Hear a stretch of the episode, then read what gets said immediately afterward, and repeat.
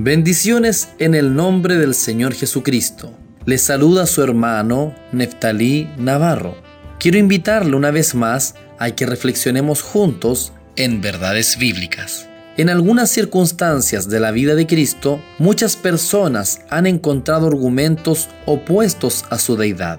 Conjuntamente, varios se han desviado a percepciones mucho más extrañas respecto a la persona más importante que pisó esta tierra, Jesús.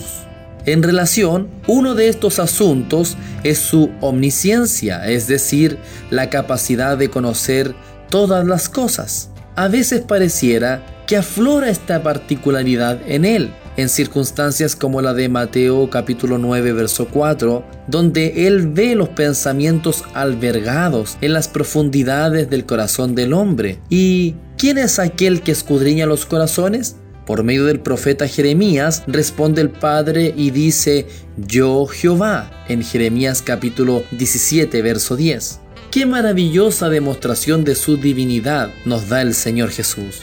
Sin embargo, hay otras circunstancias que parecieran poner en riesgo su deidad. De acuerdo a este mismo asunto, leemos lo que dice Marcos capítulo 13, verso 32. Pero de aquel día y la hora nadie sabe, ni aun los ángeles que están en el cielo, ni el Hijo, sino el Padre. Amados en Cristo, cuando Dios se manifestó en carne, no renunció a su deidad, porque esto implicaría que dejó de ser Dios ni se apropió de un porcentaje parcial de la divinidad, porque esto nos llevaría a dividir al Dios indivisible. Más bien, Él asumió una naturaleza o un modo de existencia humano. No fue una parte sustraída de Dios, sino una manifestación adicional, como las muchas que tuvo, pero más duradera y con un propósito mayor, redimir a la humanidad muerta a causa del pecado. En cuanto a esta manifestación en carne, fue sometida a la voluntad del Padre,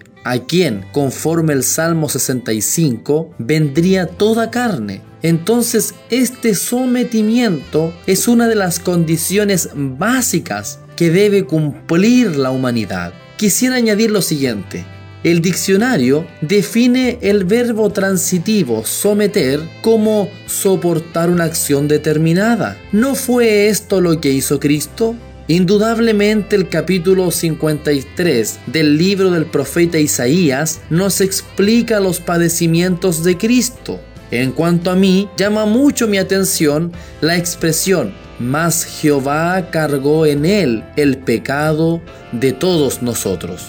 Por lo tanto, comprendemos que Cristo era sujeto a la normalidad del desarrollo humano en sus diferentes aspectos, no una parte de la deidad que perdió su omnisciencia, sino más bien quien era la imagen de la sustancia, un cuerpo humano en sumisión de su esencia y propósito divino. Romanos capítulo 8 verso 27 dice, mas el que escudriña los corazones sabe cuál es la intención del Espíritu.